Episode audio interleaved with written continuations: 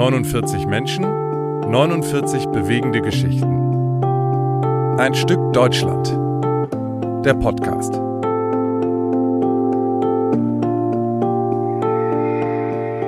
Moin moin zur 25. Folge von Ein Stück Deutschland. Es geht weiter im Jahr 2022 und wir freuen uns, dass ihr auch jetzt wieder mit dabei seid.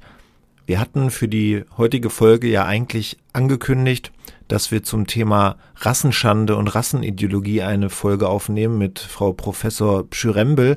Das müssen wir leider sagen, verschiebt sich ein wenig. Zum einen hat das terminliche Gründe und wir haben die große Hoffnung, dass wir auch mehr daraus machen können als nur eine Folge. Deshalb, das verschiebt sich. Wir haben uns deshalb entschieden, mit einer Person weiterzumachen, die auch eine interessante Geschichte zu erzählen hat. Lore Meyer. Und ja, Lore Meyer ist auch eine der 49 Jüdinnen und Juden, die Corinna interviewt hat. Und ähm, ja, sie hat eine optimistische Person kennengelernt mit Schmunzeln in den Augen, so schreibt sie. Und deshalb, ich denke, es lohnt sich auf jeden Fall, sich ihre Geschichte einmal noch genauer anzuhören, wir raten wieder, macht euch die Seite auf auf einstückdeutschland.com und dann bei Lore Meyer, damit ihr ihr Bild sehen könnt, während ihr den vorgelesenen Text hören könnt. Den Text eingesprochen hat Jutta Hagemann. Sie hat an unterschiedlichsten Theatern gearbeitet, allerdings nicht als Schauspielerin, sondern unter anderem als Inspizientin. Darüber ist sie aber vor mehr als 30 Jahren an ihre ersten Aufträge als Sprecherin gekommen und ein Kollege hat sie dann zu Ein Stück Deutschland gebracht. Wir freuen uns sehr, dass sie sich bereit erklärt hat, den Text über Lore Meyer einzusprechen und wir sagen auf jeden Fall wieder gutes Zuhören und wir hoffen, dass euch der Text, den Corinna geschrieben hat, gefällt.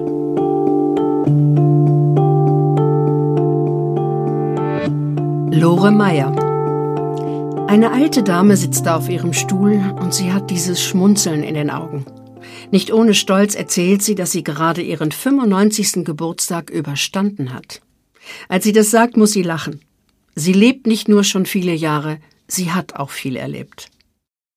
Als sie am 20. November 1910 in Mannheim als Lore Kahn geboren wird, ist in der Welt um sie herum noch alles in Ordnung. Lore wächst in behüteten Verhältnissen auf, zusammen mit drei Schwestern. Ihre Eltern haben eine Eisenwarengroßhandlung und der Erste Weltkrieg liegt noch in weiter Ferne. Sie sagt, an Mannheim habe sie noch viele alte Erinnerungen, doch dann will sie erzählen und kommt ins Grübeln. Es ist sehr schwer, so lang zurückzuschweifen, muss ich Ihnen sagen. Sie erinnert sich an Fragmente, hier ein Stückchen aus ihrem Leben und dort noch ein Stückchen, und so setzt es sich zusammen. Ein langes Leben mit vielen verblassten Stellen, die irgendwann ganz verschwunden sein werden. Sie denkt nach und erinnert sich an die Granatsplitter im Hof ihres Eckhauses, das sei im Ersten Weltkrieg gewesen. Dann kommt die Nazizeit. Auch wenn Lore Meyer von ihren Erinnerungen nicht in aller Ausführlichkeit berichten kann und sie Mühe hat, alles in die richtige Reihenfolge zu bringen, so ergibt sich doch ein Bild. Ich habe meine Schwester verloren, ist das Erste, was ihr durch den Kopf geht. Die ist umgebracht worden im Jahre. Ich kann mich nicht erinnern. Wir haben viel mitgemacht. Die Eisenwarengroßhandlung wird durch die Nazis geschlossen. Auch Lore hat hier gearbeitet. Die ganze Familie steht nun vor dem Nichts. Daraufhin beschließt Lore, das Land zu verlassen. Es ist uns ja auch nichts anderes übrig geblieben. Gerne geht sie nicht. Sie weiß nicht mehr genau, mit wem sie ausgewandert ist. Nicht mit ihren Eltern, das weiß sie. Die sind im Konzentrationslager ums Leben gekommen, sagt sie fast beiläufig. Auch diese schrecklichen Dinge gehören zu ihrem Leben. Die älteste Schwester wird auch im KZ umgebracht. Die Schwester, an sie muss sie immer wieder denken. Die anderen überleben. Wir sind alle woanders hin ausgewandert, wir sind zerstreut worden.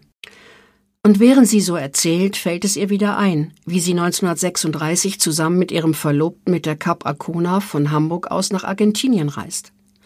Ihr Onkel mütterlicherseits hatte sie zuvor angefordert. Warum dieser nicht auch den Rest der Familie anfordern konnte oder ob ihre Eltern nicht auswandern wollten? Lore Meyer weiß es einfach nicht mehr.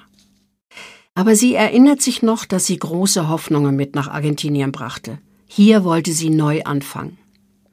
Und wieder kommt ihr die Erinnerung an die älteste Schwester, an Frieda.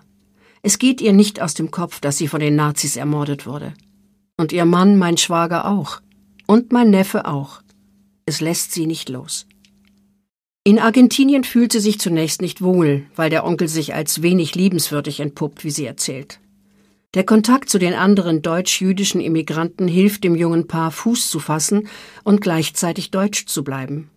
Denn wir haben ja alle sehr an Deutschland gehangen. Deutschland war schließlich unsere Heimat. Heute ist Deutschland nicht mehr ihre Heimat. Argentinien ist meine Heimat. Ich bin aber keine Argentinierin. Ich glaube, ich bin nichts, sagt sie und wirkt dabei ein wenig traurig. Dann sagt sie mit einer überzeugenden Zufriedenheit, ich bin ein großer Naturfreund, das bin ich. Sie arbeitet die ersten Jahre zusammen mit ihrem Mann in einer Buchhandlung in Belgrano, einem Stadtteil von Buenos Aires. Doch das Leben in der Großstadt wird ihnen zu anstrengend und sie ziehen aufs Land in die Nähe von Cordoba. Mit den Jahren wird die Bindung zu Deutschland immer schwächer. Heute existiert sie gar nicht mehr. Sie war nie mehr dort. Deutschland hat ihr ihre Eltern und die geliebte Schwester genommen.